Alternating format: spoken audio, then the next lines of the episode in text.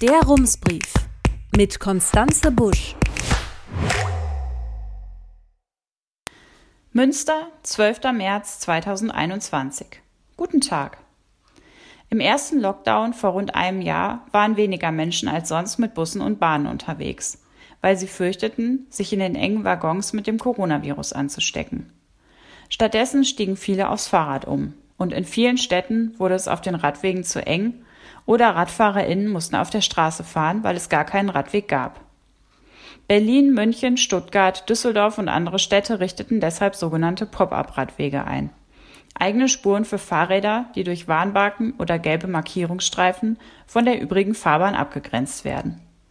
Viele davon sind inzwischen wieder verschwunden. In Berlin dürfen sie erst einmal bleiben.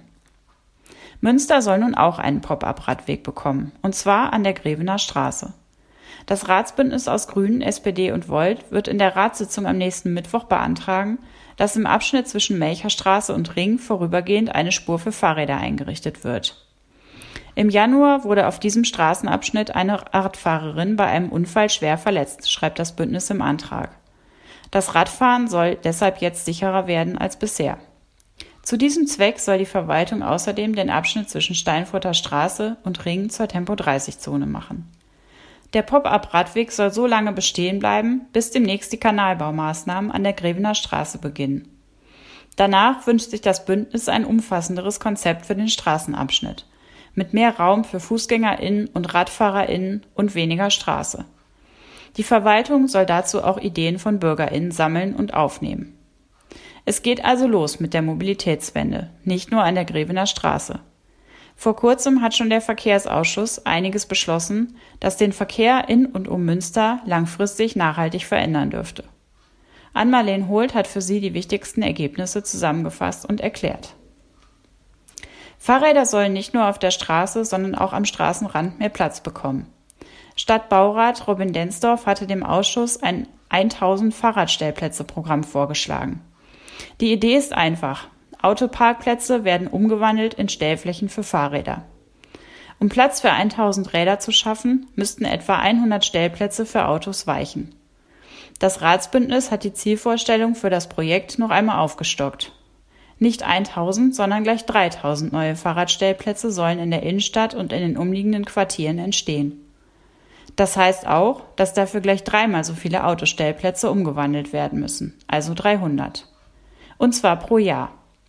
Während in der Verwaltungsvorlage nur von einem Zielwert von 1000 neuen Fahrradstellplätzen die Rede war, erhöhten die Koalitionsparteien gleich auf einen jährlichen Zuwachs von 3000 Plätzen in Form von 1500 Anlehnbügeln für je zwei Räder.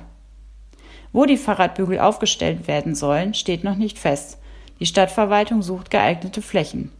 Sie können dafür online Vorschläge einreichen, mitsamt einem Foto des vorgeschlagenen Standorts. In der Innenstadt einen freien Parkplatz fürs Auto zu finden, wird durch diese Umverteilung nicht einfacher werden. Das ist natürlich Teil der Idee. Und schon jetzt ist der sogenannte ruhende Verkehr ein Problem, wie die Stadtverwaltung schreibt. Parkende Autos seien oft ein Sicherheitsrisiko, etwa weil sie Geh- oder Radwege und Feuerwehrzufahrten blockieren. Darüber hinaus verursachten Autos bei der Parkplatzsuche Lärm und stießen CO2 und andere Schadstoffe aus. Das aktuelle Parkraumkonzept der Stadt Münster stammt noch aus dem Jahr 2003. Die Verwaltung soll nun ein neues erarbeiten, unter anderem mit dem Ziel, Nutzungskonflikte zwischen parkenden Kfz und RadfahrerInnen sowie FußgängerInnen zu reduzieren, schreibt das Ratsbündnis in einem Änderungsantrag.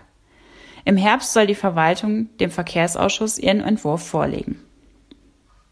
Bis es mit der Münsterland S-Bahn vorangeht, wird es wohl deutlich länger dauern.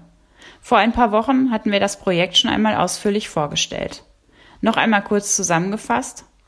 Die S-Bahn soll die Bahnverbindungen zwischen Münster und den Orten im Münsterland verbessern. Es sollen mehr Züge in engerer Taktung fahren. Außerdem sollen einige neue Bahnhaltepunkte entstehen. Und das Beste, die S-Bahn soll eigentlich schon ab 2030 durch die Region rollen. Wir hatten vor ein paar Wochen mit Menschen gesprochen, die dieses Ziel für sehr ehrgeizig, wenn nicht sogar unmöglich halten. Und tatsächlich hat sich diese Ahnung jetzt bestätigt. Der Geschäftsführer des Zweckverbands Nahverkehr Westfalen-Lippe, Joachim Künzel, erklärte im Verkehrsausschuss, dass es wohl bis 2035 dauern werde, bis das Projekt in Gänze umgesetzt sei. Die Zahl hört sich erst einmal weit weg an, aber das Projekt findet sich aktuell noch. Wir können noch nicht genau sagen, wie lange alles dauern wird, sagte uns NWL-Sprecher Knut Germann auf Nachfrage. Die Kapazitäten der Gleisstrukturen müssen ausgebaut werden. Das geht nicht einfach so. Die S-Bahn Münsterland ist ein Großprojekt, da muss man die Perspektive weiterspannen. Zitat Ende. Wir wollen nicht pessimistisch sein, aber das klingt so, als wäre auch 2035 immer noch ein sehr ambitioniertes Ziel. Langfristig denken muss man auch bei der WLE-Trasse zwischen Münster und Sendenhorst. Der Verkehr auf der Strecke soll bis 2025 reaktiviert werden. Ursprünglich hatte das Projekt zwei Jahre eher fertig sein sollen. Der Verkehrsausschuss hat der Planung zur WLE-Reaktivierung zugestimmt. In der kommenden Woche wird der Rat darüber entscheiden. Und gleich noch etwas zum Thema Bahn. Im Ausschuss war auch der neue Haltepunkt Thema, der im Bereich des Geißviertels in der Nähe des Preußenstadions gebaut werden soll. Die Stadt hatte dazu eine Machbarkeitsstudie in Auftrag gegeben. Vier Standorte sind im Gespräch und laut Gutachten möglich. Am Duisbergweg im Geißviertel, an der Schienenstrecke zwischen Münster und Lünen in Bergfidel, an der Siemensstraße östlich der Hammerstraße und am Gleisdreieck Robert-Bosch-Straße. Zu den Standorten werden jeweils verschiedene Untervarianten aufgeschlüsselt, von denen nicht alle mit dem ursprünglichen Plan für die S-Bahn Münsterland kompatibel sind. Sie liegen an verschiedenen Bahnstrecken. Wo ein Haltepunkt am sinnvollsten ist, soll jetzt eine Potenzialanalyse klären, die unter anderem die mögliche Nachfrage ermitteln soll. Der Ausschuss hat dafür 100.000 Euro freigegeben. Der vierspurige Ausbau der B51 zwischen Münster und Telchte ist schon lange ein Streitthema. Und auch dazu soll jetzt ein neues Gutachten her. Der sechs Kilometer lange Streckenabschnitt soll sicherer und leistungsfähiger werden, plant der Landesbetrieb Straßen NRW. Der hatte 2018 ein Gutachten in Auftrag gegeben, um zu untersuchen, wie sich der Verkehr zwischen Münster und Telchte in den kommenden Jahren entwickeln könnte. Das Ergebnis? Bis 2030 seien auf dem Streckenabschnitt bis zu 35.000 Fahrzeuge zu erwarten, davon etwa 2.300 Schwerlastfahrzeuge. Das Gutachten empfiehlt den vierspurigen Ausbau der B51. Nur so könne die Stadt dem erwarteten Verkehrsaufkommen gerecht werden. Inzwischen habe Straßen NRW seine Prognose leicht nach unten korrigiert. So steht es in der Beschlussvorlage. Aus Sicht der Verwaltung Anlass genug für eine neue Untersuchung, die das mögliche Verkehrsaufkommen auf der Strecke über das Jahr 2035 hinaus einschätzen soll. Dabei sollen auch umweltfreundliche Verkehrsalternativen, etwa die Münsterland S-Bahn, die Velorouten, Schnell- und Regionalbusse, stärker berücksichtigt werden. Auch die Auswirkungen des B51-Ausbaus auf den Münsteraner Stadtverkehr sollen untersucht werden. Kostenpunkt für das neue Gutachten 50.000 Euro.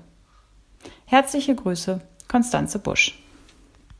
Rums, neuer Journalismus für Münster. Jetzt abonnieren. rums.ms